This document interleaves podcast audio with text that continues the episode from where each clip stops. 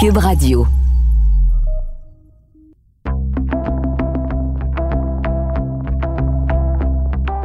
Bonjour, je m'appelle Lito Michaud.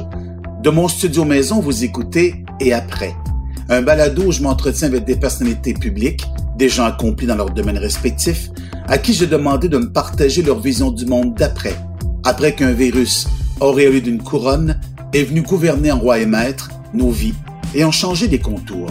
Tout ça a commencé par un confinement qui nous a obligés en quelque sorte à s'arrêter et voir le monde autrement.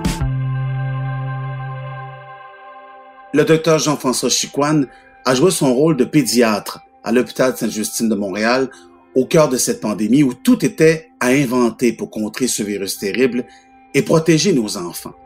Le plan se modelait au gré des humeurs de la COVID-19. J'avais envie de savoir comment il s'est senti d'œuvrer pendant ce moment historique et connaître sa réflexion sur le monde d'après. Docteur Chiquan, on a beaucoup parlé des personnes âgées euh, pendant tout euh, ce confinement-là. On a parlé des personnes âgées parce qu'on s'est rendu compte de l'horreur de la chose, mais on a pu parler des enfants. Vous êtes en plein cœur des enfants, l'hôpital de Justine. On vous a vu d'ailleurs dans un documentaire euh, à découverte où on voyait en plein cœur de l'action au début de cette pandémie-là. Comment ça s'est passé, l'hôpital Sainte-Justine, pour vous? Ben, ça s'est bien passé pour euh, les enfants. Alors donc, euh, ça se passe bien pour les pédiatres quand ça se passe bien pour les enfants. Je dirais que ça a été beaucoup, euh, beaucoup d'inquiétude pour mes collègues et moi dans les premières semaines, le premier mois, je dirais, parce qu'on on savait pas que cette maladie-là épargnerait autant les enfants. Donc, il a fallu tout rediviser l'hôpital en zone froide, en zone chaude, et il a fallu ben, commencer à, à se ganter, à se masquer. Euh, euh, c'était euh, dans nos habitudes de vie quotidiennes quelque chose de très déstabilisant pour plusieurs. les forces de, des, meilleurs euh, ont été euh, très évidentes. Certains sont, sont tombés rapidement au combat tellement ils étaient anxieux par la situation. Et, ça a amené aussi à des belles collaborations entre les infirmières en prévention des infections. Euh, moi, j'ai passé une partie de ma vie dans, dans les urgences et je me suis aperçu que j'étais fait pour, pour survivre dans une situation comme ça. Je dirais que maintenant qu'on a un peu de recul, je me trouve chanceux d'avoir vécu ça. Euh, chanceux de participer à, en fait, activement, de pouvoir être utile aussi à une pandémie euh, que j'ai souvent annoncée dans des cours, on l'attendait là, euh, et, et, puis finalement, ben elle vient. Euh, et puis c'est toujours, je pense, intéressant de pouvoir euh, participer à quelque chose qui va faire l'histoire. Comme être humain, euh, c'est très enrichissant. Est-ce qu'il y a un moment, parce que vous avez beaucoup, beaucoup voyagé en Asie, euh, Jean-François, ah ben, grâce à ce métier de pédiatre, puis parce que votre intervention ou vos interventions en adoption à l'international beaucoup, est-ce qu'à un moment donné, vous avez pensé que c'était juste pour l'autre monde et non pour nous, cette pandémie-là? À partir de quel moment vous avez dit, oh, ça s'en va vraiment chez nous? Est-ce a un moment vous avez dit, c'est plus près qu'on pense? On a eu des, fausses alertes chez nous euh, dans les dernières années, notamment avec le SRAS, euh, qu'on attendait, puis finalement qui, s'est rendu chez des malades beaucoup plus sévères, qui sont morts. Donc, le, virus s'est moins répandu dans la communauté. Donc, j'avais au départ, euh, comme en, en février, l'impression que ça ferait encore une épidémie qui serait relativement contenue. Et puis, euh, ben, quand on a vu les différents rapports, quand j'ai compris que euh, aussi que ben, l'OMS n'avait pas été tout à fait clair avec le dossier chinois, que les Italiens... de transparence. Oui, c'est ça, que les Italiens étaient pris de court euh, à cause de leurs relations industrielles, beaucoup aussi avec avec les Chinois, un pays que je connais bien, et que là, la France, Strasbourg notamment, était atteint. Là, je me suis dit, tiens, là, euh, on a affaire à quelque chose de l'ampleur probablement de, de la grippe espagnole et, et, avec un peu de recul, parce que c'est toujours difficile de, de, juger historiquement, le même de se remettre dans le présent d'il y a quelques mois. Il est certain que cette épidémie-là à la consonance d'une troisième guerre mondiale. On, peut se rappeler que oui. dite espagnole, qui est arrivée tout de suite après la première grande guerre, a fait plus de morts que la guerre. Alors, euh, je trouve que là, il y a vraiment une brisure, une cassure dans l'humanité qui, qui s'inscrit en ce moment. Et on pourrait dire donc l'avant et l'après? On pourrait le dire, mais est-ce qu'il est trop tôt pour le dire? On a le nez collé dedans, moi, depuis deux ou trois ans, je me suis demandé si c'était pas de l'auto-agisme et tout. Je trouve que le monde se déconstruit un petit peu. Euh, l'arrivée de l'horizontalité de l'information, des réseaux sociaux, euh, de l'opinion plutôt que de la pensée. Ça, c'est très, très bouleversant pour moi de voir que l'opinion est plus importante que la pensée analytique. Le respect avec la science, l'arrivée de Trump, cette euh, perte de de confiance euh, en la science nord-américaine. Le virus, il, s'est installé dans un monde qui était fragilisé depuis quelques années.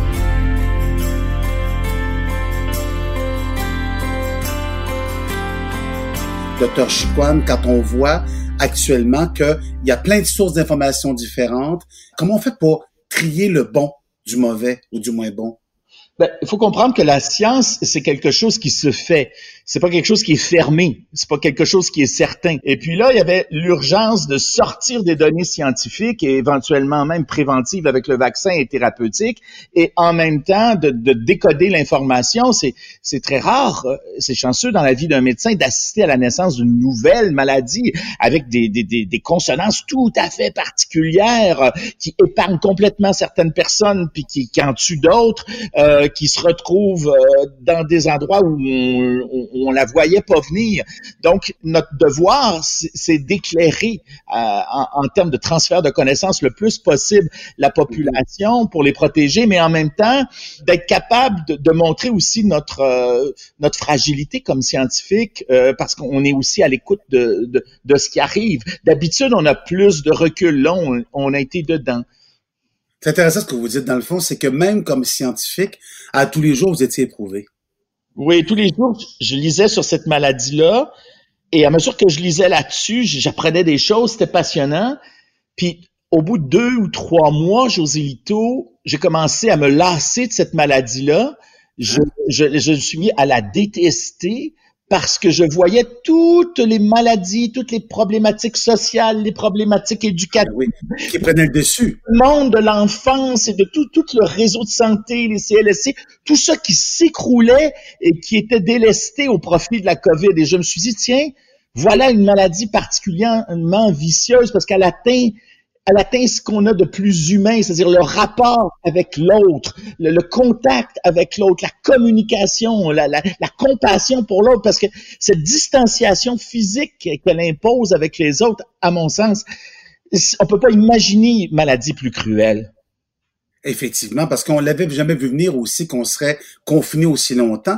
Et c'est intéressant ce que vous dites par rapport, et stop, je voulais absolument vous entendre, Dr. Chouan, parce que je me disais, on a peu parlé de ces enfants qui se retrouvaient soudainement avec leur agresseur, des enfants qui étaient privés d'éducation, qui essaient de trouver une nouvelle façon de faire, tous ces enfants qui ont des difficultés scolaires, soudainement, il y avait plus de tuteurs avec eux, des spécialistes avec eux. Est-ce que vous croyez que dans quelques années, ces enfants-là qui ont vécu le confinement pendant quelques mois auront des séquelles?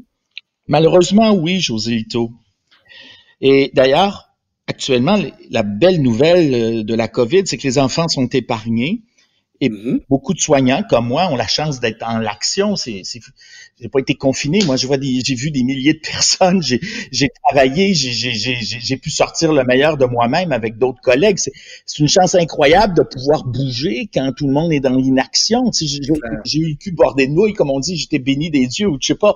Maintenant, à mesure que ça s'installe, je vois tout ce qui, manque. J'ai beaucoup travaillé, travaillé, j'ai écrit au gouvernement, j'ai parlé à des ministres, on a travaillé avec l'association des pédiatres pour enlever, par exemple, deux mètres dans, dans les CPE, dans les garderies, parce que les enfants doivent jouer ensemble euh, pour développer leur imagination, pour développer leur compassion pour les autres. On peut pas empêcher des enfants de jouer ensemble. J'ai travaillé pour essayer de maintenir les, les, les, camps de vacances. on n'a pas réussi. Les camps de jour, on a réussi en partie.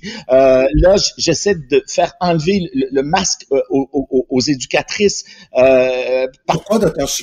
Je, je veux que les enfants voient leur visage. Je veux que les enfants les entendent bien, je veux pas avoir des retards de langage, des troubles de langage, parce qu'on on entend beaucoup moins sous un masque. Et puis, euh, on, communique beaucoup moins. Il y a beaucoup d'enfants qui lisent sur les, sur les lèvres pour bien comprendre ce qui se passe. Et encore, il y en a qui ont des, déficits auditifs, il y, a, il y a des otites, puis il y a du bruit dans des CPE. Donc, ce que je souhaite pour les prochains mois, c'est de normaliser le plus possible la vie avec des aménagements comme le masque dans, dans les transports publics, dans, dans les, il, fallait faire ça, euh, ou, ou, ou, dans les lieux clos, il fallait faire ça. Mais en même temps, il faut aussi réaliser qu'il y a des éléments qui n'ont pas été adaptés aux, aux enfants. J'ai eu, je me suis fait, je me suis fait prendre à mon propre piège par mon directeur de département parce que j'ai toujours dit qu'au Québec, on aimait beaucoup les enfants, mais qu'on connaissait pas vraiment leurs besoins. Euh, vrai. Mon directeur de département, ben, il dit ça, ça correspond à ce que tu as toujours dit. On est dans l'amour pour les enfants, mais de quoi ils ont besoin, comment on peut faire pour se commettre pour eux, pour pour avoir un souci pour eux, euh, ça m'est apparu euh, ça m'était apparu moins évident.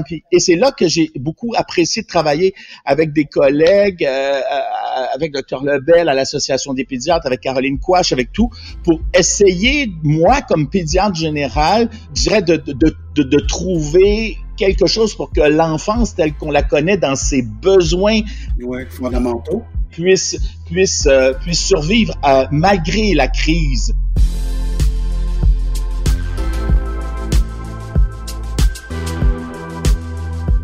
Si j'écoute votre logique, puis euh, effectivement, il y en a une, c'est que vous êtes prêt à sacrifier peut-être parce que pour vouloir préserver peut-être la population jeune, ça se peut qu'on ait une contamination chez les personnes plus âgées? Non, les études jusqu'à maintenant montrent que si on contient nos, nos, éclosions, si on fait des clusters en anglais, si on fait des petits groupes pris des petits groupes des, des, des, euh, de, de 5, 10 enfants qui jouent ensemble au soccer ou qui sont dans la même garderie, là, quel que soit leur âge, on est capable de mieux contrôler en fait euh, les, les, éclosions. Donc, on, on est on est sécure pour les enfants et, et, moi j'ai été depuis le début de la crise euh, en général d'accord avec toutes les dictats de la santé publique qui étaient basés sur des connaissances. Par contre, la santé publique, c'est pas tout. Il y a aussi des connaissances pédiatriques qu'il faut adapter dans certaines situations aux vivants qui vont encaisser, en fait, euh, les, lois ou, les, ou les, les, mesures mises en place. Depuis le début de la crise, j'ai jamais autant eu le goût des enfants de l'enfance et de la pédiatrie. Pourquoi? Parce que je vois que c'est un, c'est un discours qu'il faut qu'il faut remettre sans cesse sur euh, euh, dans, dans les médias ou en éducation. C'est, compliqué pour un pédiatre de réaliser que tout ce qui est important pour un enfant, c'est-à-dire l'éducation, hein, la santé et la nature, tout ça est peut-être euh, fragilisé à, à cause d'une crise. Et moi, j'ai, mon papa est mort euh, il, y a, il, y a, cinq ans, euh, comme vous savez, José Ito, qui est J'ai jamais autant pensé à lui. Je, je, je me suis jamais autant senti, euh, pas pris d'une mission, ça m'est jamais arrivé, mais solidaire de, de, de, de, de ce travail-là et de, de l'importance de faire valoir euh, les, les, les, droits euh, fondamentaux des enfants. Ce que ça a fait aussi, c'est que ça a malheureusement mis en lumière nos lacunes comme société, autant du côté des enfants que des personnes âgées, on en a parlé abondamment. Est-ce qu'on peut dire, là, tout à l'heure je parlais des séquelles, Dr. Chiquan, est-ce qu'on pourra dire dans quelques mois qu'il y a des véritables séquelles notables chez les enfants? Dans quelques mois, avec quel virus, d'abord, Joselito, on, on va se retrouver? Hein? Un virus aussi virulent, euh, plus virulent, un virus qui s'est estompé, une nouvelle forme de virus, euh, on ne sait pas. Peut-être au moins, ah, grâce à des centaines de scientifiques, il n'y a jamais eu une telle collaboration actuellement pour trouver un vaccin, pour trouver des solutions. Et puis, il, il va y avoir, euh, en tout cas, partiellement des solutions. Où on va être exactement, je ne sais pas. La seule chose, c'est qu'il faut comprendre que l'être humain, il se développe fondamentalement à travers l'autre et qu'il y a des étapes euh, dans ce développement-là qui ne se reprennent pas. Donc, deux ou trois mois sans contact humain, ça allait pour les enfants, mais six mois, huit mois, neuf mois. On sait juste au, niveau éducationnel, par exemple, que trois mois de vacances, il y a des enfants qui chutent au retour à l'école. Donc, six mois sans école, qu'est-ce que ça fait? Et puis maintenant, des enfants qui vont plus au théâtre, des enfants qui ont de la difficulté à débattre parce qu'on on, est tous pris dans des espèces d'isoloirs les uns avec les autres. Je, je peux pas vous toucher en ce moment, je suis obligé d'être dans un autre lieu. les, les Américains appellent ça des safe space. Est-ce qu'on va tous être plus isolés les uns que les autres? Est-ce qu'on va se méfier des autres? Est-ce que l'autre va être porteur de quelque chose? C'est des questions que je peux pas résoudre tout de suite. Mais c'est commencé, docteur Chiquan, aujourd'hui? On va à l'épicerie, par exemple, et puis il y a des gens qui réagissent violemment. Il y a quelqu'un qui disait, qui, qui a sauté dans la face de quelqu'un autre jour parce qu'elle était trop près, euh, et, parce qu'elle a juste demandé d'avoir un peu de distance. Bref, il y a déjà ce, ce genre de comportement-là. Et il y a l'inverse, des gens qui disent on s'en fout, on s'en fout, on l'attrapera on a du plaisir, on a, on, a, on est en vacances. Il y a différents types de réactions.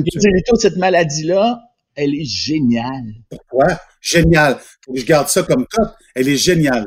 Elle, elle est géniale parce qu'elle est d'une, elle est tellement parfaitement vicieuse. Elle surligne, elle surligne le meilleur de chacun d'entre nous. Et le pire aussi. Fait de toutes les fragilités, euh, les, les, fragilités qu'on de notre rapport avec les enfants et de celui qu'on a eu avec les personnes âgées, tout ce qui a été laissé pour compte va pas bien actuellement avec la COVID parce qu'on s'en est pas tout à fait préoccupé.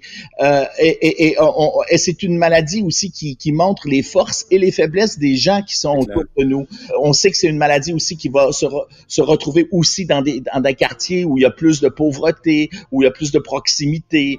Elle est quand même discriminatoire, la maladie, quand même, quand elle frappe on, voit ce qui se passe aux États-Unis où les gens n'ont pas tous accès à, une santé gratuite comme nous. Ben, ils meurent à la maison, ils meurent pas à l'hôpital comme en France. on, toute l'importance de la santé communautaire et puis de, l'accès aux soins de santé euh, libre et gratuit a jamais été aussi évident. C'est quelque chose qui tombe en pleine face de la société ouais, Ça montre nos lacunes. Oui, oui, oui, ça montre nos lacunes, nos faiblesses, euh, ça, euh, nos failles l'hommerie dans les hommes et les femmes.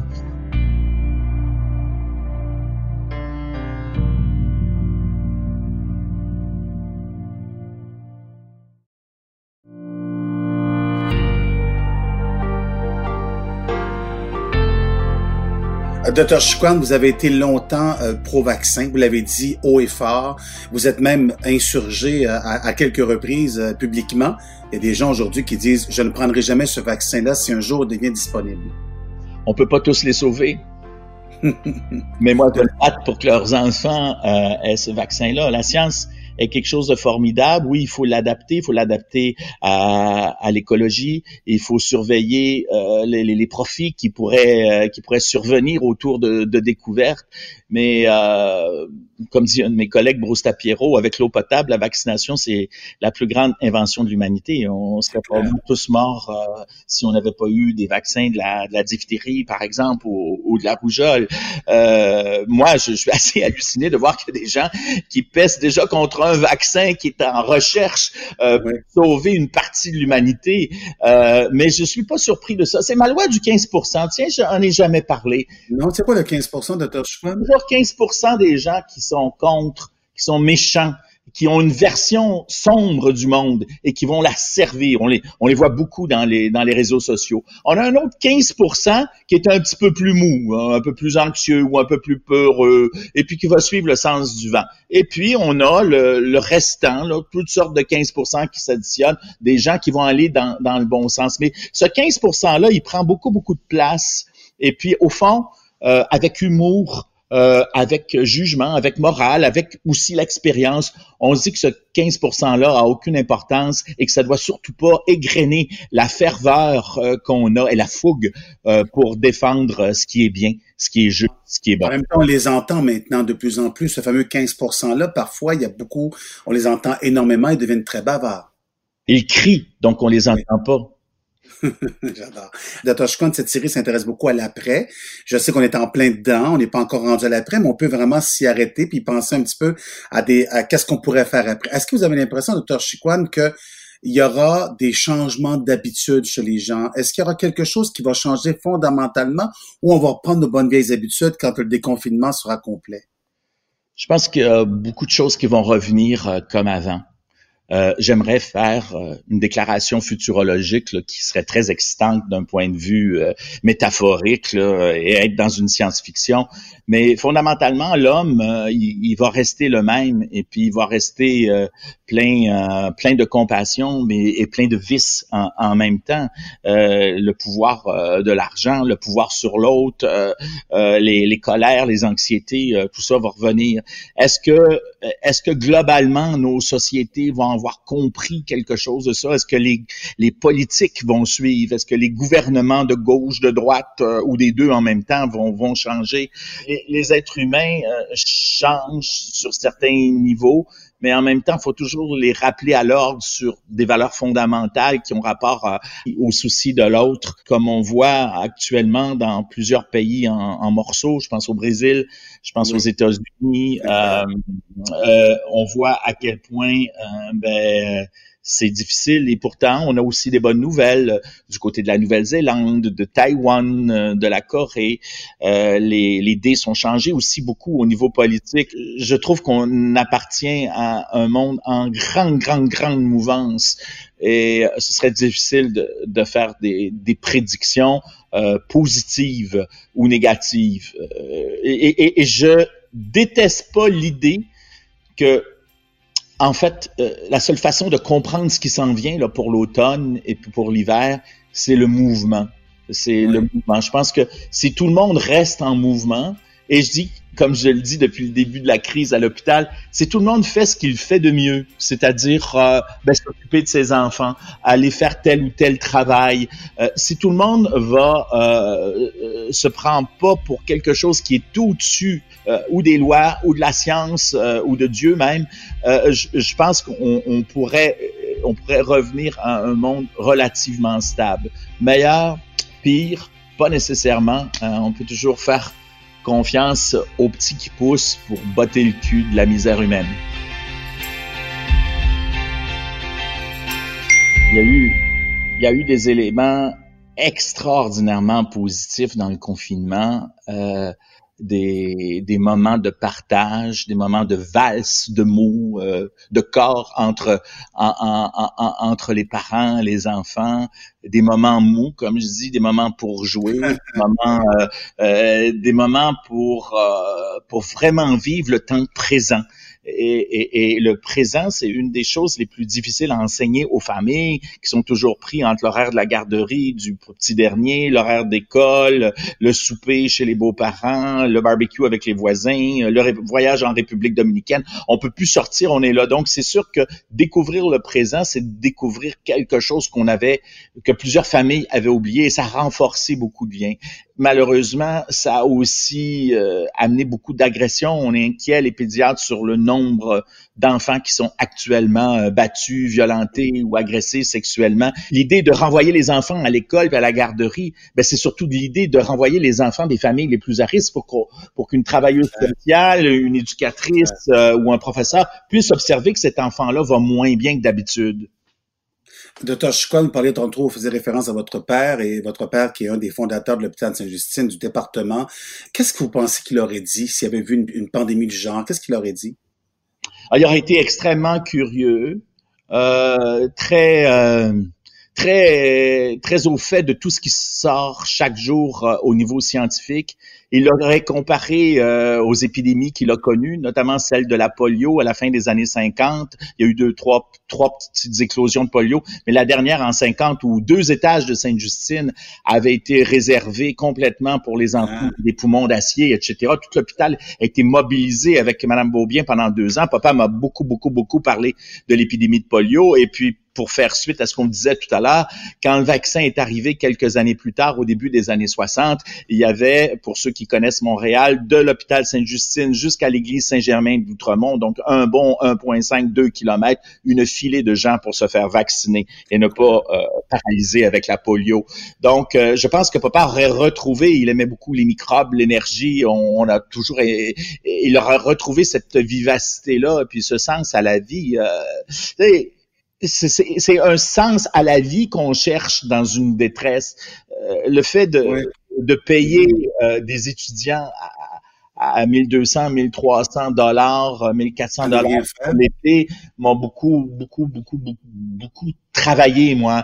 À quel niveau? Euh, risque de les amener vers la motivation. Vous savez, dans, dans toutes les, les, les, tribus, euh, quand on arrive à l'adolescence, ben, on s'en va, je sais pas, tuer un lion, ou on s'en va faire quelque chose de hors norme, ou on s'en va faire une expérience de survie qui, qui montre le passage. Nous, le passage, c'est de recevoir un chèque du gouvernement canadien puis de s'asseoir. Non, non, c'est pas comme ça que, je, je, déteste l'inaction. Euh, je, je, je n'aime pas cette amotivation-là qu'on peut prescrire à des jeunes. Euh, moi, j'aurais organiser des, des camps particuliers pour leur montrer à faire de, de la cueillette, ce qui est pas facile. Hein? C'est pas pour rien que des travailleurs étrangers qui arrivent. J'aurais laissé les camps de vacances ouverts. J'aurais, j'en aurais profité pour les mettre en lien avec la nature dans des conditions de prévention euh, euh, bien acceptables. Mais cette population-là qui n'était pas malade, je trouve qu'on ne s'en est pas servi puis qu'on en a disposé. Euh, et, et, et c'est c'est une répétition de l'histoire, si je peux me permettre, parce qu'après la Deuxième Guerre mondiale, la population mondiale s'est retrouvée avec beaucoup trop d'adolescents qu'on n'avait pu envoyer se faire tuer à la guerre. Et c'est ça qui a donné, euh, qui a donné naissance au mot teens aux États-Unis. Et c'est ça qui a donné naissance, en fait, à, des universités et puis plus tard chez nous, des cégeps et tout. Alors cet été, je, trouve trouvais ça drôle. Je me suis dit, tiens, on ne sait pas quoi faire de nos adolescents. Et ceci, c'est arrivé aussi il y a 80 années.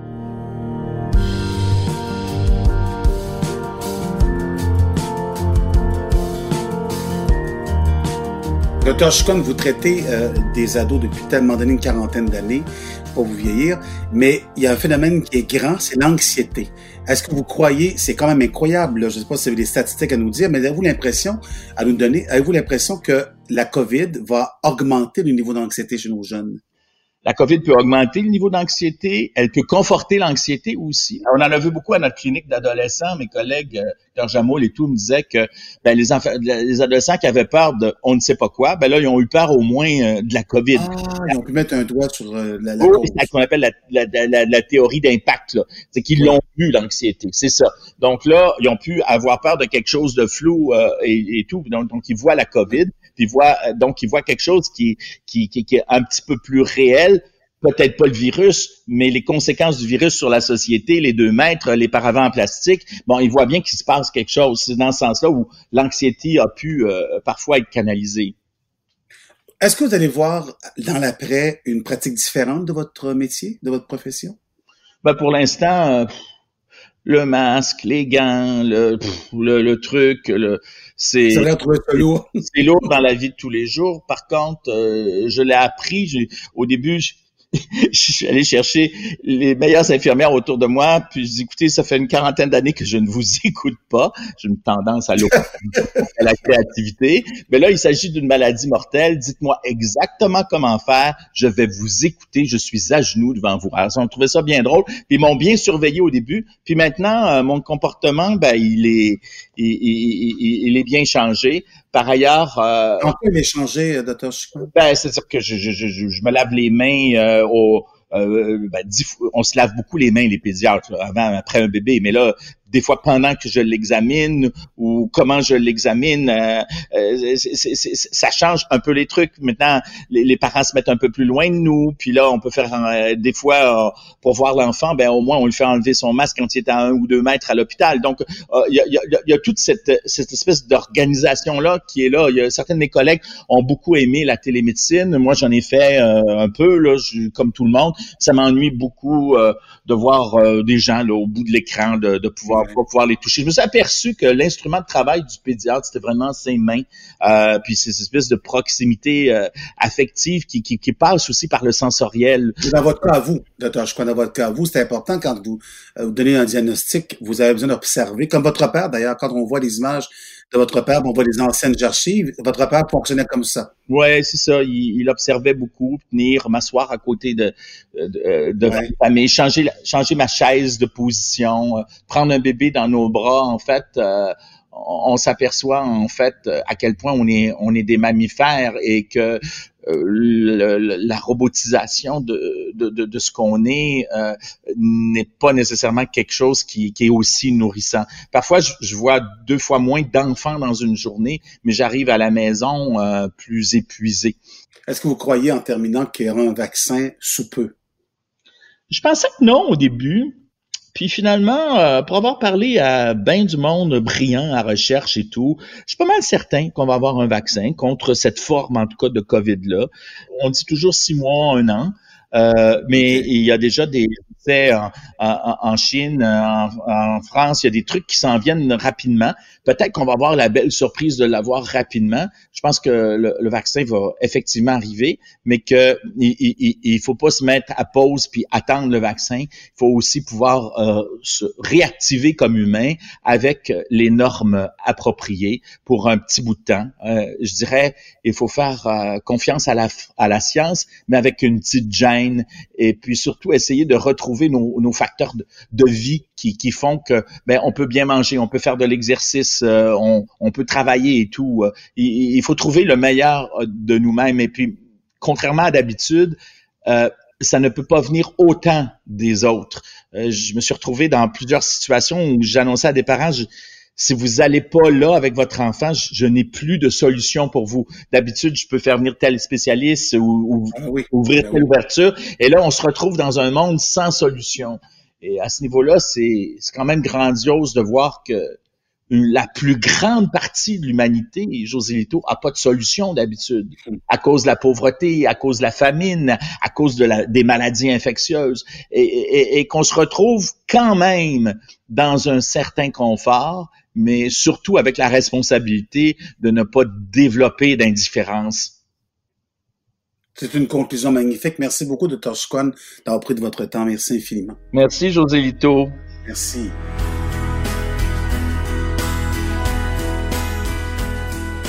Et après est une production de Cube Radio. Réalisation Anne-Sophie Carpentier, chef réalisateur Bastien Gagnon La France. Je m'appelle José Lito Michaud. Merci d'être à l'écoute et à très bientôt.